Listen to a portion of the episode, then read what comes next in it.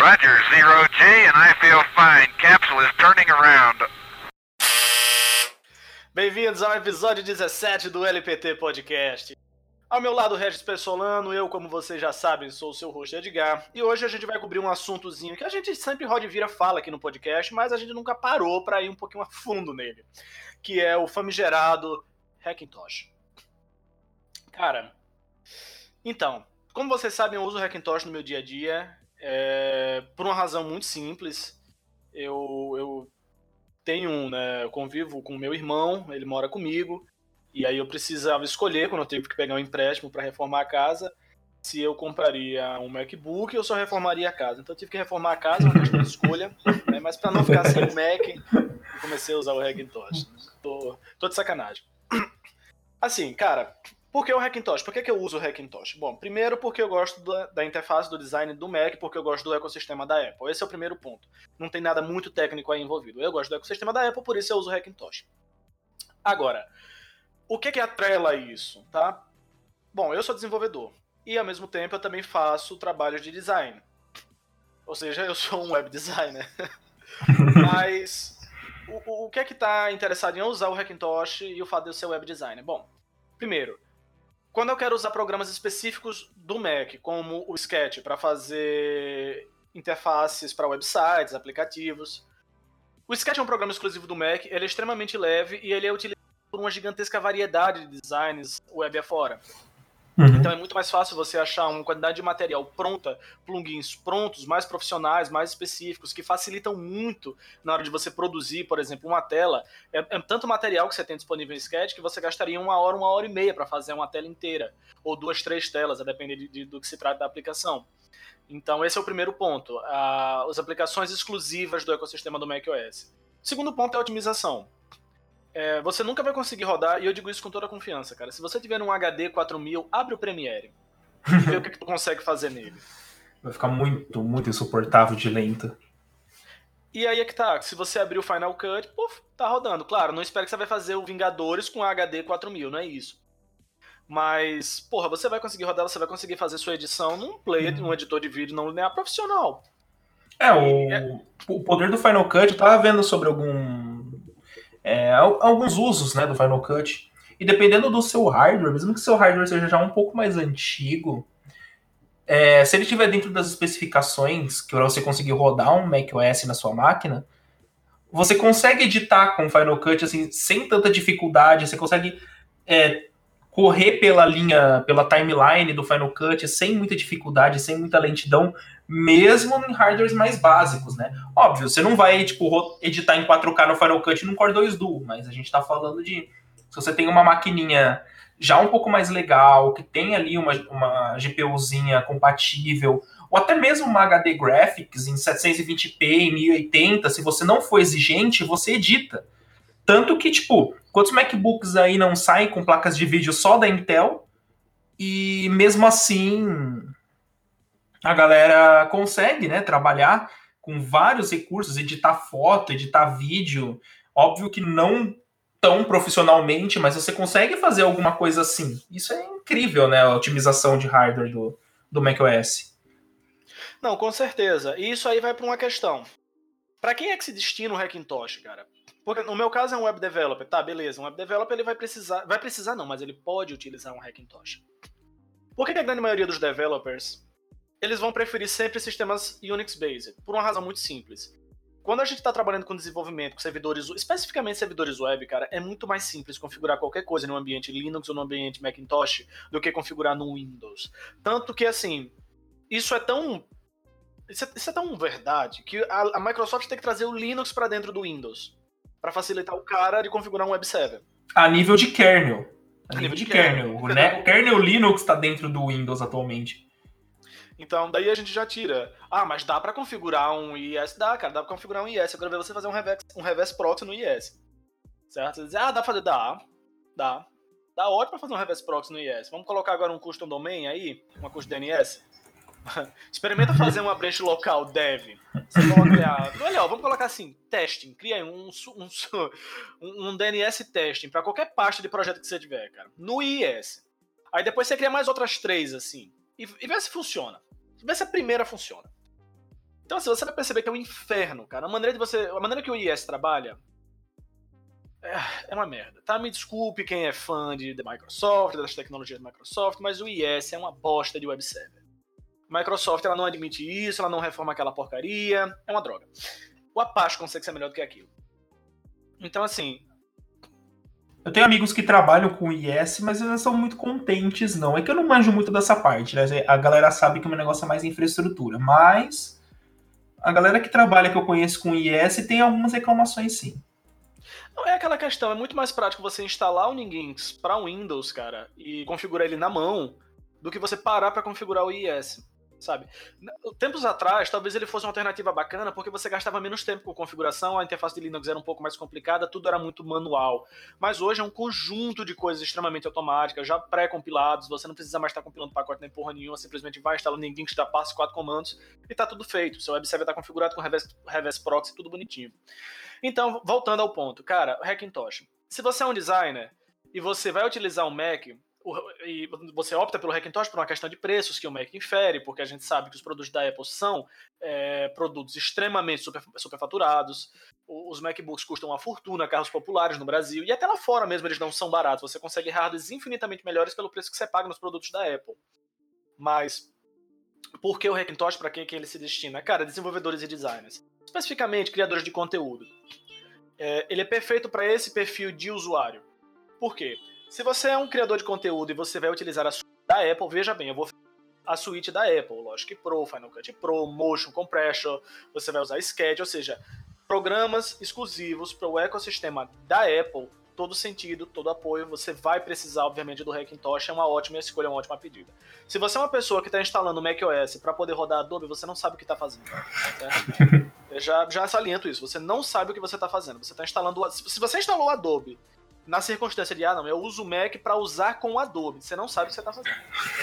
você instalou o Adobe porque um cliente seu trabalha com arquivos .ai, e aí você vai ter que abrir no Illustrator ou PSD, que você vai ter que abrir no Photoshop. Circunstancialmente, você vai precisar de um programa ou outro da suíte Adobe, especialmente quando você trabalha com área de design.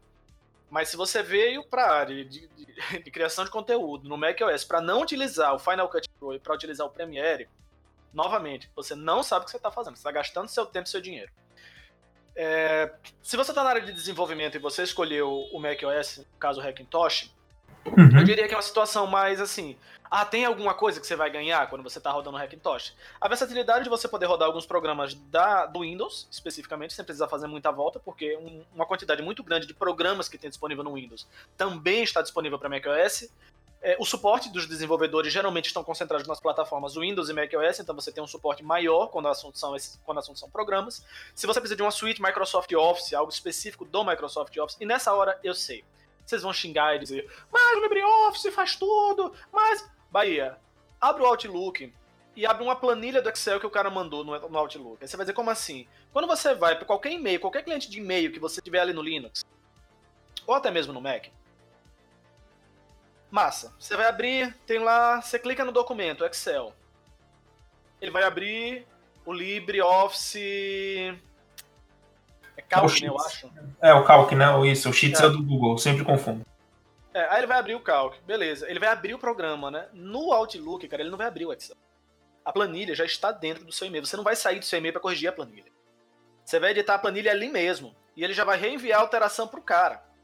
Então, assim, pimba. Aí você pensa, ah, mas isso não faz diferença. Não faz diferença? Trabalha no escritório com 30 pessoas, você me disse essa porra não faz diferença no final do dia. Você vai dizer, ah, não, faz, faz, cara. Porque senão você baixa a planilha, edita a planilha, envia o um e-mail de volta. Então, se você já edita a planilha na porra do próprio e-mail, o e-mail já envia a atualização de volta, acabou.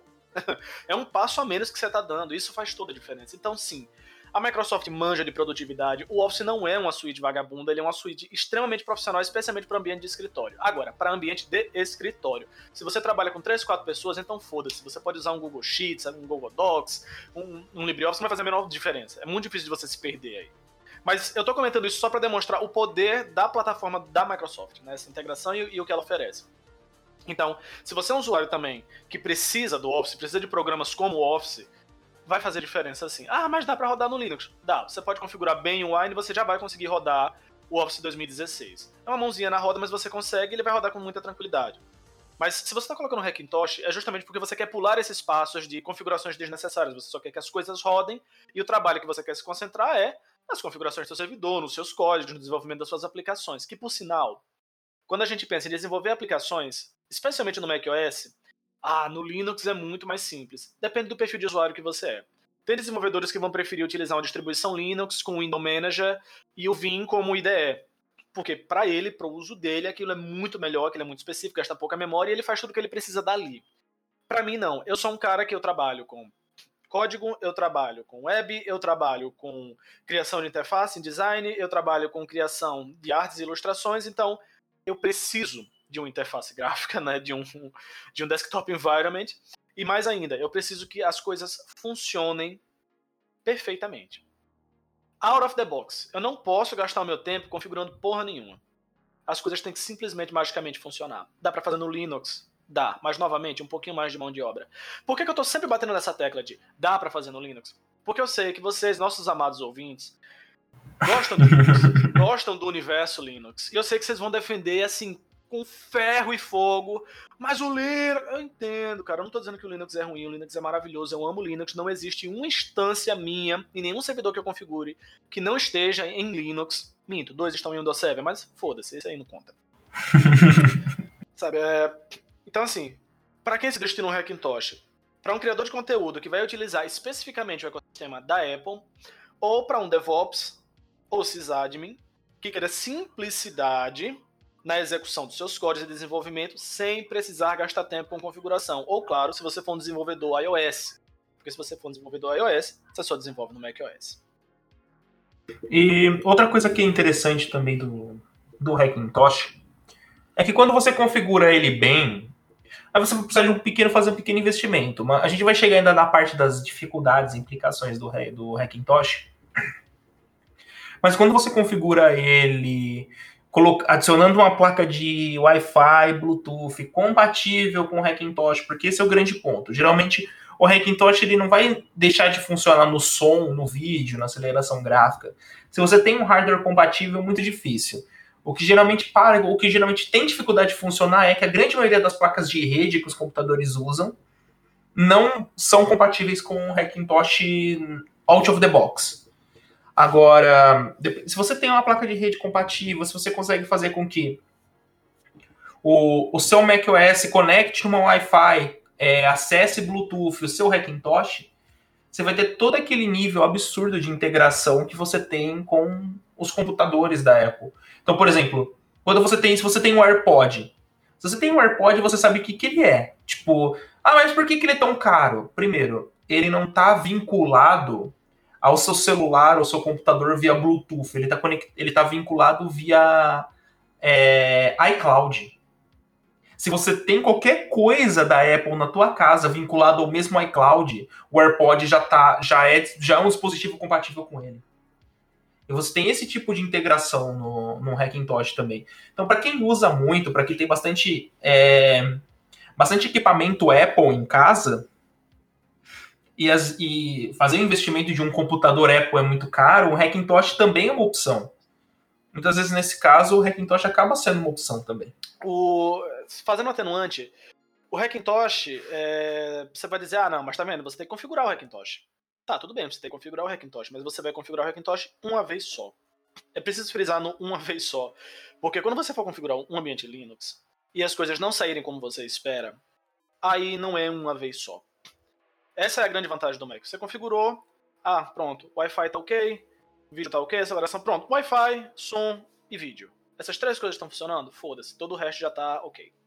Né? Claro, é, a otimização do macOS vem justamente pelo, pelo baixo suporte a quantidade de hardware que ele tem, né? ele suporta uma quantidade muito pequena de hardware, se comparado ao Linux, o Linux suporta uma infinita variedade, é muito mais difícil você manter a otimização quando você tem que suportar uma variedade muito maior de software, então é, é preciso frisar isso, né? Dizer, deixar isso claro, uhum. o Linux é vagabundo e o Mac melhor, não. É a relação realmente oferecer suporte a uma quantidade reduzida de hardware.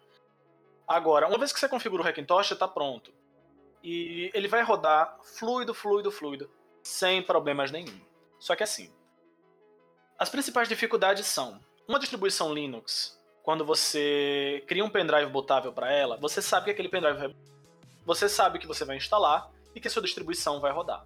sem problemas nenhum. Vamos agora para os lados ruins, né, do Hackintosh. Cara, primeiro que quando você fizer um pendrive Hackintosh, você vai ter que rezar para o Clover subir. quando você for botar, pode ser que o Clover suba, pode ser que o Clover não suba. O Clover, no caso, é o bootloader. Então, assim, se subir o show, vamos para a segunda etapa. Será que ele vai botar? Ah, se ele não botar, aí bom, aí você vai ter que ver nas configurações o que é que tá causando panic, né? Pra ele não tá botando. É uma flag, é uma config, é o quê? Massa. Ajeitou isso, botou, porra, show. Agora vamos pra etapa de instalação. Ele vai dar erro na instalação, ele não vai dar erro na instalação, ele vai instalar com sketch compatível, ele não vai subir com sketch compatível. O que é que tá faltando? Ou pior, instalou, deu tudo bonitinho, só que tem um problema, né? Na hora que você terminar de instalar, é preciso lembrar que assim, ele não vai subir já com o Clover. Então, se você, não, se você terminou de instalar, tirou o pendrive, você se fudeu, você não vai botar. Você vai ter que botar o pendrive novo para botar pelo Clover do pendrive. E aí sim, quando você botar no macOS é que você vai começar a fazer essas configurações. Ah, ele carregou meu vídeo de primeira? Porra, levanta a mão pro céu, Ronaldinho. Tudo show. Ah, não carregou meu vídeo, meu vídeo tá sem aceleração. Aí fudeu. Aí você vai ter que procurar configs pro seu notebook, pro seu modelo de placa. Vai ter que ver nas configs do, do Clover para ver se ele tá carregando aquela. Outro ponto também, com relação às dificuldades, é se você passou por todo esse bug de, de ah, minha placa de vídeo não é 100% compatível, eu tive que fazer aqui um monte de baby comeback, ela não subiu sem uma cache específica, ou ah, tal parte não subiu sem uma cache específica, e nananana. É, na hora que aparece assim, o macOS tem uma nova atualização, deseja instalar agora, eu acho melhor você não instalar. A não é, ser assim, que tenha certeza. É, é, aquela questão, se você tiver num, num hotel e você tiver a certeza que, assim, tudo depende de como o seu clube está configurado, né? Quando você atualizar o macOS, o que é que ele vai fazer? Ele vai sobrescrever né, todos os, os caches para padrão. Então, assim, se você, por exemplo, usa Apple HDA, você já sabe que você vai ter que é, não é flechar a palavra, você vai ter que carregar esses caches todos de novo, você vai ter que ver as configurações ali no seu DSDT, né, caso você precise fazer chamadas de DSDT para o seu Apple HDA, caso não baste só patear o seu, o seu cache de áudio. Então você precisa ficar atento a isso. O seu, caso sua Wi-Fi ela não seja out of the box, ela não seja uma Broadcom de modelo específico suportado, que é o caso da minha, ela não é, ela não é Broadcom, ela é Ateros, é um modelo específico da Ateros que é suportado pelo macOS. Então eu tenho que fazer uma carregar, eu tenho que carregar queixos personalizados para ele reconhecer essa placa. Toda vez que eu atualizo ele pela App Store, é, eu sei que a Wi-Fi vai parar de funcionar, o áudio vai parar de funcionar. Então eu vou ter que vir, vou ter que patear o áudio de novo, vou ter que patear o Wi-Fi de novo para ela poder funcionar. Minha placa Bluetooth, por outro lado, não funciona. Então eu teria que comprar uma placa específica para fazer a placa Bluetooth funcionar. Então assim, tem essas peripécias, como vocês podem ver, que dão trabalho inicialmente para configurar. Tanto que tu, quando o pessoal pergunta, ah, vou fazer um Hackintosh, cara, calma. Sabe, não, não apaga a tua distro Linux e cai de cabeça no Hackintosh, porque você vai xingar os sete mares. Sabe? Os quatro cantos da terra você vai sair xingando. Porque não vai ser assim, ah, botei foi de primeira, não. Você vai ter um trabalho inicial. Tudo tem um preço, certo? O Linux você tem um pouco mais de mão de obra para fazer certas coisas. O Hackintosh você vai ter que ter mão de obra para poder instalar. Tudo tem um preço. O Windows você não tem trabalho para nada, mas também você não faz nada funcionar. Então, a vida é isso. é, é o preço que se paga, né? É o preço que se paga. É, Jorge, eu sei que você tá ouvindo, você está puto da vida, mas, cara, você me desculpa, velho. É, não, não dá, Jorge, não dá. Eu sei, eu sei, eu sei. Você vai dizer, porra, o Gnome faz tudo isso aí, papapá. Eu sei que você tá querendo falar mal do Windows aqui, mas, brother, Hackintosh hoje, tá? A gente vai. e, e, a gente vai falar também aí, porque depois o pessoal vem cobrar a gente, é porque ninguém falou que o Gnome travava com com o George e tal. A gente não teve tempo, a gente tava tão entretido na conversa, né, que travou o pensamento. Né? Mas a gente vai, a gente vai voltar aí, a gente vai voltar. A gente, a gente ainda vai voltar, vai gravar um episódio com o Jorge só pra fazer a piada do trava e buga. Tá? Exatamente. Porque o Hackintosh, ao invés de uma distro Linux, cara, muito simples, porque você é fanboy da Apple. Não tem uma razão específica pra você escolher o Hackintosh ao invés de uma distro, porque você é fanboy da Apple. Não tem, não tem como. Dizer assim, ah, o que, o que como é que faz que o Linux não faz? Porra, nada. Ah, tá, vá abre o iTunes. Beleza. é, se bem que eu nem sei, né? O Wine, do jeito que tá, ele deve abrir a versão lá do Windows. Nunca tentei, nunca fiz essa peripécia, mas. Uhum. Mas assim, saber, né? É, vamos. Agora vamos. vamos brindar, vamos falar de forma. Vamos falar de forma séria, né? O que acontece é o seguinte: muitas vezes você já criou um certo costume, ou até mesmo pela facilidade que a Apple dá os aplicativos oficiais dela, os aplicativos que são é, desenvolvidos de forma oficial para o macOS, você já criou um, um costume tão grande com essa plataforma que para você às vezes é muito mais fácil partir para o Hackintosh do que comprar um Apple ou do que você começar do zero com o Linux ou com o Windows. Então, que nem, que nem um exemplo do que o Edgar deu. Ah, o cara tá super acostumado ao Final Cut Pro. Mano, se você já aprendeu a editar vídeo no Final Cut, não tem porquê você. Se, se o seu hardware é compatível, não tem porquê você recomeçar no DaVinci Resolve ou recomeçar em algum lugar. É mais fácil você continuar no, no Final Cut, né? Até mesmo, por exemplo, aqui a gente grava podcast. As ferramentas para edição de áudio no, no macOS, eles são incríveis. Ah, mas o Linux também tem ferramentas muito boas? Tem, sem dúvida. Mas no o macOS, ele, ele sempre foi ele, ele sempre foi uma parte importante, por exemplo, de estúdios. Muitos estúdios de música até hoje usam Mac para fazer mixagem, produção e tudo mais. Então, assim, essas ferramentas elas são muito mais visíveis no mundo Mac do que no Linux ou no Windows. É mais fácil.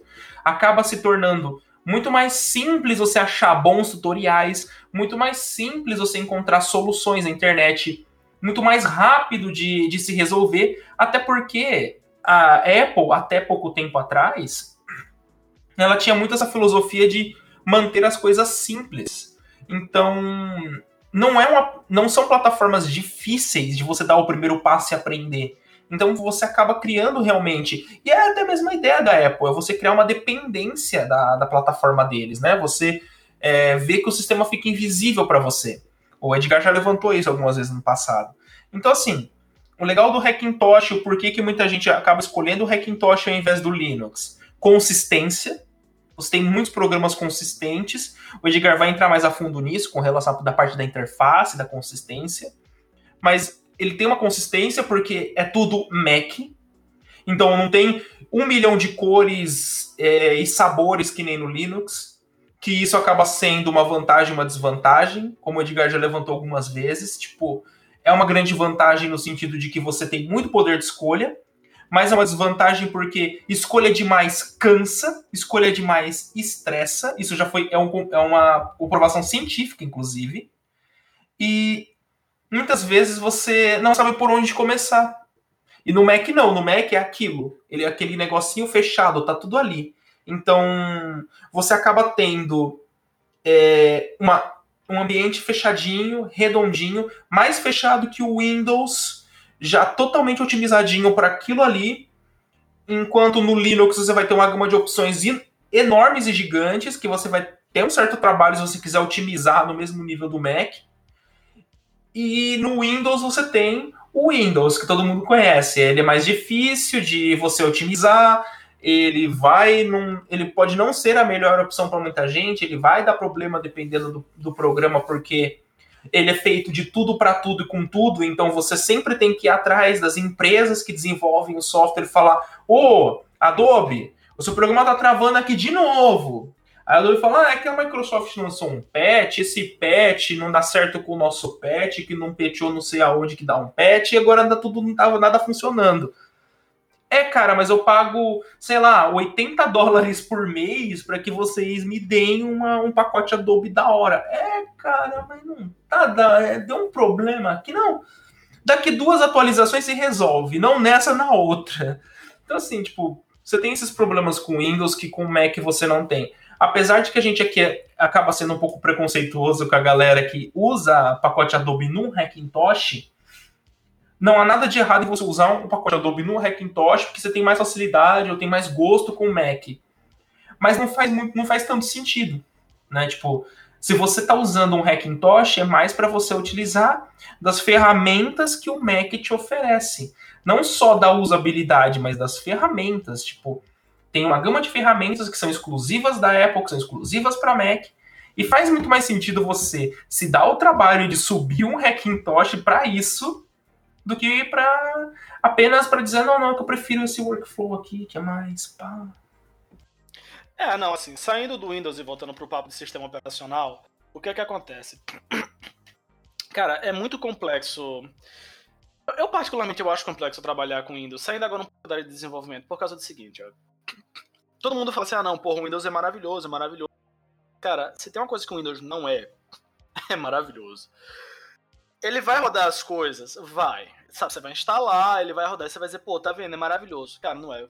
Formato de arquivo do Windows é uma porcaria. Não que a Apple fique muito atrás, mas ela pelo menos, só pelo menos, ela consegue fazer um formato de arquivo que não sai se fragmentando a um ponto que vai chegar em algum mês da sua vida que você vai ter que dizer por que, que meu sistema, que não tem absolutamente nada, trava.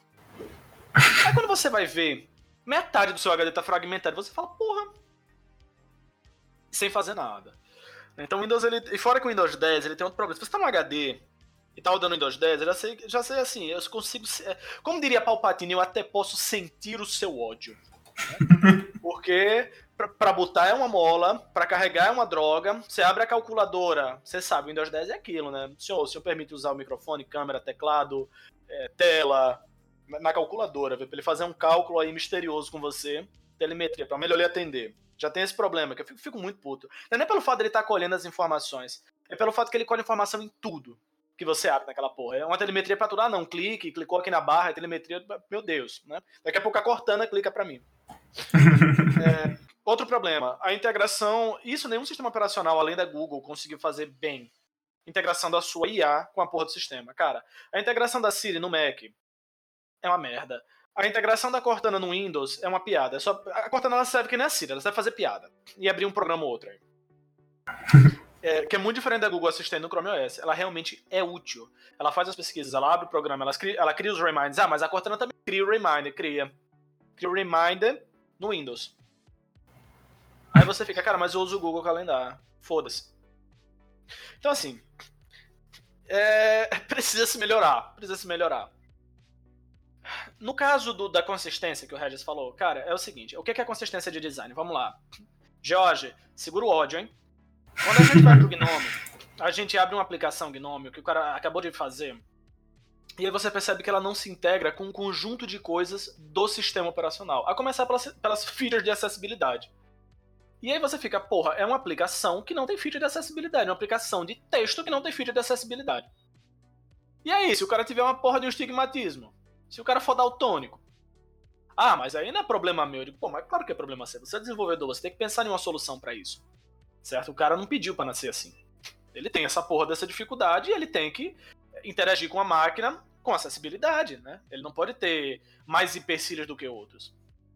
Então, ah, mas e aí, eu vou desenvolver do zero? Claro que você não vai desenvolver do zero. Essas features de acessibilidade estão no painel do Gnome. Se você olhar o painel do Gnome, você vai encontrar tudo o que você precisa para inserir na aplicação. Qual é o problema?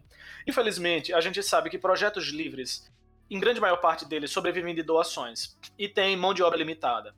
Que é muito diferente da Apple, que não sobrevive de doação, quer dizer, sobrevive dos fanboys, que são doações né, que fazem bilhões, e esses bilhões, como em Fullmetal Alchemist, quem assistiu, você bate na mão, bate no chão, ele de repente transforma o ecossistema. Ele transforma todo esse dinheiro em, em computadores de alumínio fantásticos. E essa consistência é o quê? A documentação. O desenvolvedor. Incríveis pra você renderizar na geladeira. Se é só pôr na geladeira, renderiza seu. É, não, você não faz ideia. A parada é outra coisa. Daqui a pouco a Apple faz em inox, cara, pra você não ter nem trabalho. Mas o que é que acontece? A consistência da Apple vem primeiro. A documentação. Quando você abre a documentação do Swift, como fazer uma aplicação? Pronto, vai lá, Xcode, a sua aplicação começa assim e termina assim. Ah, qual o design que eu vou utilizar? Human Design, documentação do design. Tá aqui e até aqui, cara. Você vai seguir isso e isso. Quais são os elementos? Esses e esses. Quais são as chamadas de API? Essas aqui. Então, assim, tudo está estritamente documentado. E outra, quando você manda a sua aplicação pra App Store, cara, se essa porra tiver, tipo, bem cagada, a Apple vai fazer o seguinte, olha, cara, foda-se revisa sua porra aí, viu? Isso aqui tá uma merda. Ah, mas tchau. E acabou. E outra, depois que você mandar, eles vão levar uns dois, três dias aí para revisar. Não tô na mood hoje não, depois eu vejo isso aí, tá? Deixa aí que depois a gente vê. Então tem uma curadoria por trás dessa avaliação. Ah, mas o Linux tem a curadoria no FlatHub? Tem, mas a curadoria é pra saber se você não tá botando um bloatware na porra do Flatpak, né? A gente quer saber isso, não, a gente não quer saber se você tá carregando meio mundo de pica no Flatpak. Quer dizer, quer, né? Porque a gente não vai deixar passar isso também, mas assim... É, não estamos preocupados a, a, fundo de olhar, será que esse software desse cara no Flatpak integra totalmente com o Gnome? Até porque esse Flatpak vai ser rodado no KDE, etc e tal. Mas essa é a consistência, sabe? O que é feito para o Mac é feito para o ecossistema do Mac, para a interface do Mac. Quando a gente fala em Linux, cara, aí o cara, ah, beleza.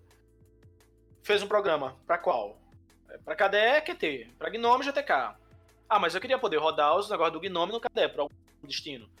Pô, beleza, pode, mas aí você vai instalar as bibliotecas GTK, você sabe que a integração já sabe, já não vai ter aquela mesma integração, porque se o programa estiver muito bem integrado com o GNOME, ele vai utilizar as features que você encontra no painel do GNOME. Mas quando você vai para KDE, as chamadas são outras, né? Importante uhum. GTK para QT, então foda-se, isso não vai funcionar. E aí a coisa começa a complicar.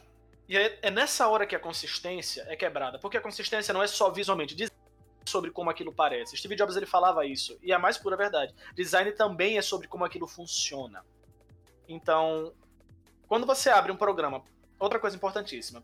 A Apple, ela segue o Human Design dela em tudo que ela faz. Tudo, tudo, tudo, tudo, tudo. Não tem um programa da Apple que não esteja seguindo o Human Design. Todos os programas da Apple, feitos pela Apple, seguem o Human Design. E todos os desenvolvedores que seguem os padrões de desenvolvimento da Apple estão em Human Design. Então, você abre qual é a diferença de você abrir o Final Cut para você abrir o... Porque o Final Cut você sabe o que você vai fazer. O Premiere você não sabe. Uhum. O Premiere você vai ter que olhar dá umas três, quatro olhadas. Ah, não, é é aqui que eu importo, é aqui que eu crio a timeline e tal. Final Cut você vai fazer o seguinte, ó, eu quero esses vídeos aqui, pronto. Selecione e arrasta para dentro. Acabou? Joga na timeline como você quiser. Mas peraí, você quer o vídeo todo? Ah, não, eu queria só até aqui do vídeo. Eu vou ter que cortar o vídeo na timeline? Não, pô, calma. Você clica e arrasta até onde você quer, antes de jogar na timeline. Pronto, tá bom, tá aí. Então, tudo na Apple é drag and drop. Essa é a relação do Human Design, essa é a consistência do design. Você vai ver isso em todos os, todos os aplicativos. Você vai ver isso no Logic, você vai ver isso no Final Cut, no Compressor. Você vai ver no Compressor não, porque é um pouquinho diferente. No Compressor é só um compressor. Você vai arrastar o arquivo e mandar compilar, mandar renderizar. E aí o que acontece? Renderizar não, meu Deus. é... Porra, esqueci. É o tratamento de áudio, velho. Quando você, quando você converte de um áudio pro. De um formato pro outro. Esqueci o nome. Um... Acho que é comprimir. Não. Não é comprimir. Eu esqueci a palavra. esqueci a palavra. É, não, então, é a mesma coisa que a gente faz com handbrake no mas. É, bom, enfim. não, vamos, não vamos devagar muito aqui. Essa relação de consistência é importante. Ah, você está dizendo que o Linux é ruim? Estou dizendo que o Linux é open source, tem muitos projetos, e esses projetos são muito antigos. E se você é um indivíduo que segue, arrisca a documentação do Gnome, então você faz ótimos programas para o ecossistema do Gnome se você segue tudo que está dentro do painel do Gnome para funções de acessibilidade, integração com o sistema, etc., você está no caminho certo, sua aplicação vai funcionar muito bem e a consistência dela vai ser maravilhosa. Se você é um cara que está fazendo Linux de maneira generalizada, você vai entender qual é o trabalho que você tem de fazer uma aplicação funcionar no GTK, no QT, ali e não sei aonde. Mas, bom, essa é uma vantagem do macOS sobre consistência, né? Cara, agora vamos falar o seguinte. O futuro do Hackintosh. Qual é o futuro do Hackintosh? Olha. Diga aí. Eu tô. Eu tô até um pouco animado com relação a isso, porque por mais que você provavelmente, eu, uh, antes de interromper você, você já provavelmente ia para o caminho dos processadores ARM, né? Exatamente. Então, assim, a gente já tem processadores ARM nos Macs, nos computadores da Apple, a gente já tem que são aqueles chips T2 lá, aqueles chips de segurança e o caramba 4. Inclusive por isso que geralmente os Hackintoshs eles tendem a ser um pouquinho mais lentos que o macOS no, no hardware oficial. Não porque o macOS é mais pesado ou porque os hardwares não são oficiais e você tem que usar cast e deixar mais lento. Não, não é nada disso. É porque como agora ele tem esses pequenos chips ARMs que fazem toda a parte de segurança, quando você não tem esses chips e você trabalha com o Hackintosh, ele, ele usa mais ciclo do processador para isso. É que nem quando você cata um macOS e atualiza os Macs mais recentes numa máquina Apple que está no limite da, das versões, tipo um Late 2014, alguma coisa assim. Você vai ver que ele vai ficar um pouco mais devagar comparado. Não é bem mais lento, mas é um pouquinho, justamente porque não tem esses chips, né? Mas assim, o, eu acredito que atualmente a galera tem conseguido fazer coisas incríveis com o Mac a ponto de manter a otimização e você ter muita compatibilidade com o Hackintosh. Uma coisa, tipo, comendo um pouco assim, avançando um pouco a mais, é o que a gente pode até unificar essa, esses dois tópicos que a gente estava elaborando é os Macintoshes agora tem bastante gente conseguindo fazer Macintosh com processador Ryzen, que a galera tá chamando de Ryzen Tosh. Então nada mais é do que o Hackintosh normal. E aí a galera utiliza. A galera tem usado muito o, um site chamado OSX Vanilla para fazer Hackintosh em processadores AMD Ryzen. Então tem gente conseguindo pegar o 3900X, processador de 12 núcleos, 24 threads, monstrão, e subir do Hackintosh nele. Óbvio, qual que é o problema disso? O Hackintosh, ele utiliza muito da tecnologia QuickSync da Intel. O que é a tecnologia QuickSync? Ele usa GPU Intel como parte de renderizações de projetos internos. Então, ah, você vai usar um pacote Adobe, ele vai usar o QuickSync para acelerar a renderização. Ah, você vai usar um programa específico, ele vai usar o QuickSync para acelerar esse, pro esse processo. Então ele vai usar a GPU onboard para acelerar o processo. No caso do, dos Ryzen Tosh, os Macintosh feitos com Ryzen, você não tem uma onboard Intel para fazer o QuickSync. Então você muitas vezes ele dá erro, ele não funciona direito, tudo. Mas tem muita gente conseguindo fazer Hackintosh com Ryzen, tendo uma performance excelente com Ryzen e conseguindo ainda por cima usar de forma né, interessante um dual boot ali entre a AMD e entre né, o macOS e o Windows usando processadores da AMD. Isso para mim já, já mostra o, o quanto que a gente está avançando no futuro, né? É, muito provavelmente, no começo vai ser mais difícil para os desenvolvedores quando a Intel começar a utilizar processadores ARM nos, nos seus Macs, se isso realmente for algo real. Tem muita gente também que, tem, que duvida que isso realmente vai ser desse jeito. Tem muita gente que acredita que quando, a, quando começou a rolar esses, esses rumores, foram por causa dos processadores da, da série X, né? Do então tipo tem os os, os Apple lá A12, A não sei das quantas, e aí tem o X no final, que já são dos, dos iPad Pro.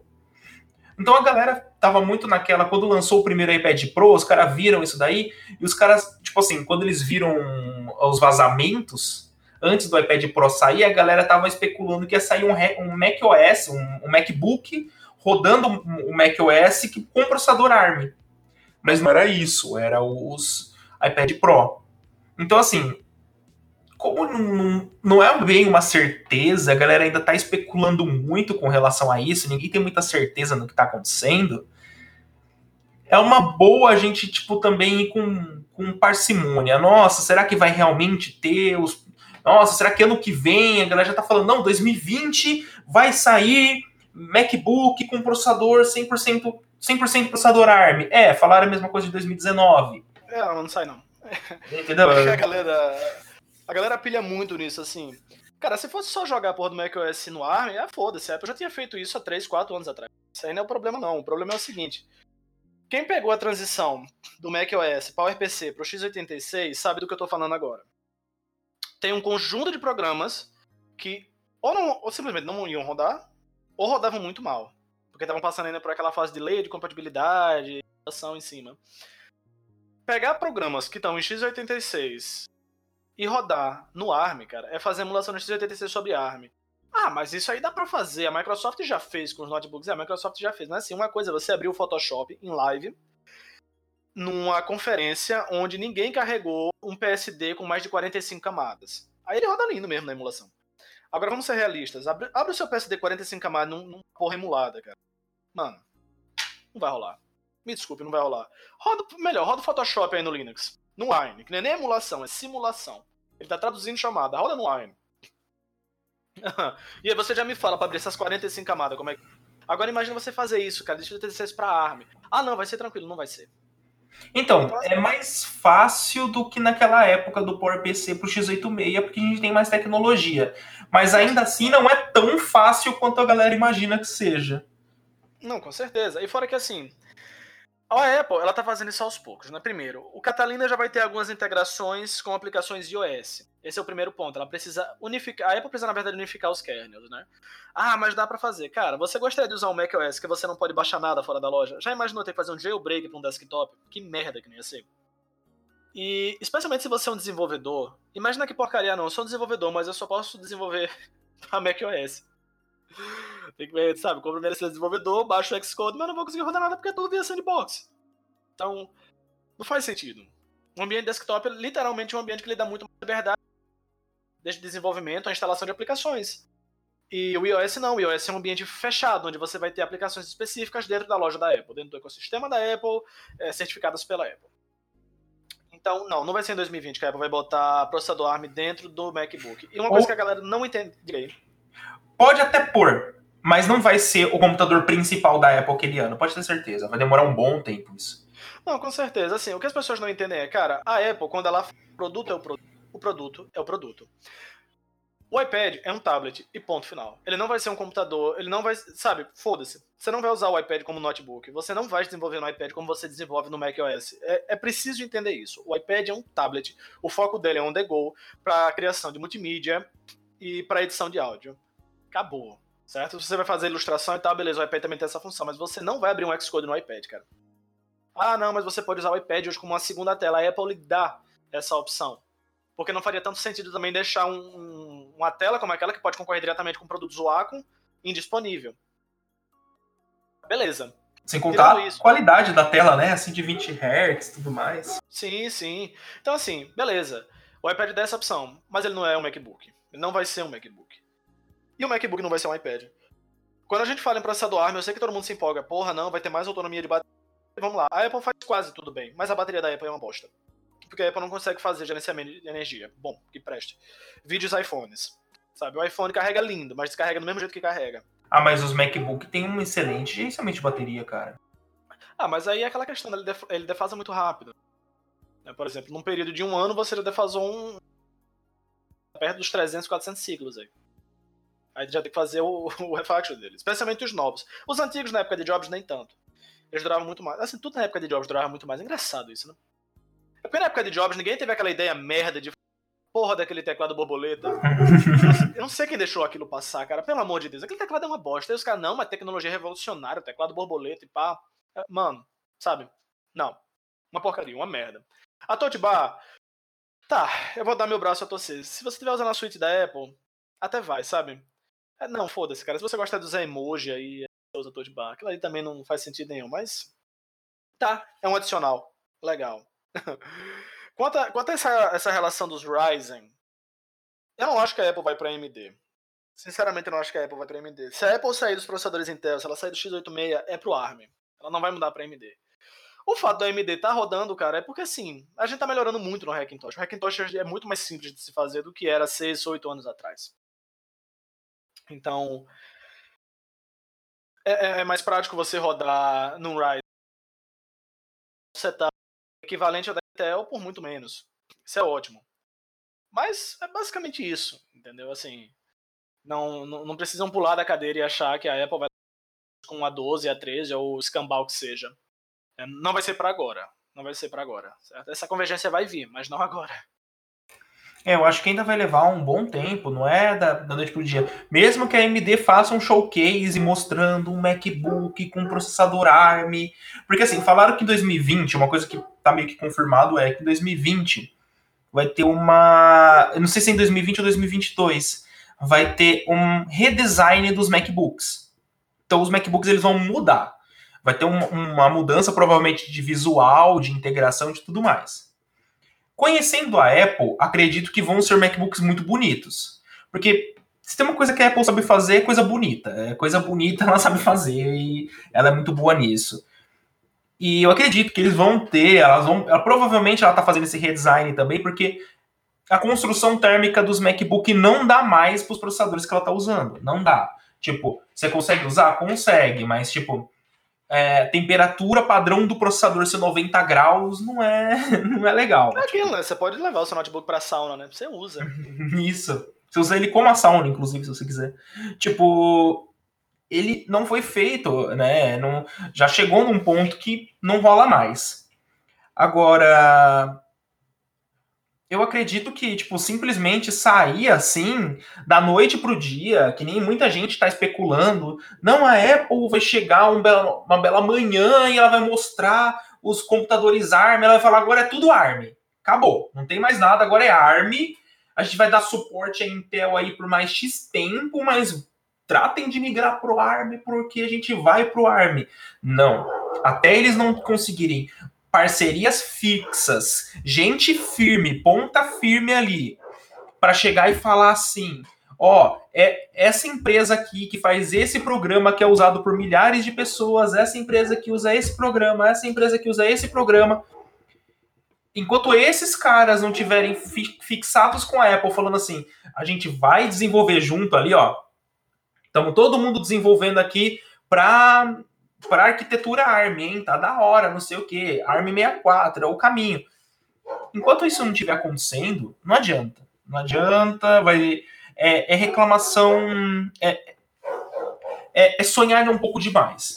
A gente conhece a Apple porque a Apple ela, ela, tem, ela é a inovação conservadora. Enquanto a Samsung está lá fazendo celular Fold, tem empresa fazendo não sei o que, não sei o que lá, a Apple tá querendo diminuir o Note. Ela não vai sumir com o Note, ela não vai fazer o punch roll, ela não vai fazer a câmera pop-up. Ela continua fazendo a mesma tecnologia. Ela reinventa depois de um tempo, mas depois de um tempo que uma certa tecnologia já está firme bastante para ela ir lá e usar. Ela, ela é o Introducing the Dark Mode. Ela não é o. então, assim, ela não vai catar e vai fazer, vai simplesmente lançar uma tecnologia bleeding edge e falar engulam ela vai esperar essas tecnologias estarem maturadas, aí ela vai usar do jeito dela, que pode ser de uma forma inovadora, que nem foi na época do Note. Na época do Note, ninguém usava Note. Só que naquela época, você já tinha telas de LCD e telas de OLED da horas o bastante para você conseguir cortar. Você conseguia cortar e usar um pedaço a mais da tela. Então ela foi inovadora. Só que ela esperou muito tempo até a tecnologia lá e falar: olha, a tecnologia tá boa. A ponto de que hoje os celulares estão vindo com desbloqueio na tela, a digital embaixo da tela, e a Apple ainda continua usando o Face ID. Por quê? Porque a tecnologia digital embaixo da tela, para ela, não estava boa o bastante para ela pôr. A galera até acredita que a Apple vai voltar com o Touch ID nas próximas gerações de iPhone, e eu não duvido. Porque agora você tem uma tecnologia de reconhecimento digital bom bastante para a Apple ir lá e falar: estamos inovando. porque agora ela pode. Mas simplesmente ela pode até colocar o Touch ID embaixo da tela nos iPad Pro. Tipo, você tem um iPad, ao invés de você ter só o reconhecimento por, por face do iPad Pro, você tem o Touch ID. Eles manterem o Touch ID, mas numa forma de embaixo da tela. Pode ser que eles façam isso, não sei. Mas assim. É, eu... Assim, só, só finalizando a ideia. A Apple, ela vai sempre esperar a galera ir lá se matar no, a Apple não é uma empresa feita de early, de early adopter. Ela não é uma empresa feita para early adopter. Porque a galera que é early adopter, os caras vão apanhar, apanhar, apanhar. E o cara tá pagando mais caro para ter uma tecnologia que ainda não tá pronta. A Apple não é disso. A Apple é de entregar uma tecnologia pronta para o usuário. Se a tecnologia não tá pronta ainda, eles não vão entregar para o usuário. Tipo, simples assim. Então, eu não acho que o processador ARM vai sair da noite para o dia. Eu acho que a gente ainda vai ter bons anos de Hackintosh. Eu acredito que a comunidade de Hackintosh está cada vez melhor. Eu acredito que tem gente de dentro da Apple ajudando no desenvolvimento de Hackintosh, porque não é possível o nível que tem esse desenvolvimento. Mas eu acho que é, vai crescer. Hum. Quanto, quanto à relação do Touch ID, eu acho pouco quando ela já entrou nessa vibe do Face ID deles, com cifra vermelha papapá, eles vão cada vez mais continuar para cima. A ideia deles, na verdade, é exterminar o, o Touch ID dos dispositivos. Mas, é focar assim, tudo em Face, né? É, focar tudo em Face ID daqui pra frente. A Apple ela quer um de acessibilidade. Especialmente agora, né, com esse papo de foco em segurança e tal, e papapá. Que é muito. Uhum. Esse é tópico para outro podcast, porque aí é muito longo. Mas. Cara, eu espero do fundo do coração que, assim, se você não fez um Hackintosh, tem tempo e curiosidade, faça, porque vale muito a pena, você aprende muito sobre como o sistema da Apple funciona. É, você entende melhor o, o sistema operacional por debaixo do capô. Você entende como. Você entende como o Unix funciona mexendo com Hackintosh. É, então assim, vale muito a pena. Se você tem ecossistemas da Apple, iPhone, etc., você vai adorar iPhone direto no macOS, então, e responder suas mensagens direto no macOS. Então, assim, vale a pena. Se você tem ecossistema da Apple, tente o Hackintosh. Se você nunca tentou, tente, mesmo que você não tenha nada do ecossistema da Apple, que vai ser, assim, uma experiência única para ti. E pesquisa antes se o seu hardware é compatível, pra você não ficar batendo com a cara à toa. Perfeito. Eu acho que é isso, né, pessoal? Acho que a gente cobriu aí todos os tópicos que a gente esperava. Né? Isso, eu do acredito. querido Hackintosh. Qualquer Acredito dúvida, vocês já sabem, né? eu- A gente deixa o nosso link aqui na descrição do nosso grupão, um super grupo aí no Telegram. Isso, vai ter um grupão. Isso, por enquanto é um grupão de três pessoas, mas vamos, vamos entrando aí, galera. Quem estiver ouvindo, tiver Telegram, curtiu o Telegram, quiser conversar com a gente, entra lá e conversa. E tem o nosso Twitter bot. também. Isso, provavelmente vocês não são bot. E tem o Twitter também, arroba LPT Podcast, também vai estar na descrição. Segue lá, conversa com a gente. E é isso. Muito obrigado pela paciência e por nos ouvir hoje. Valeu, falou, pessoal.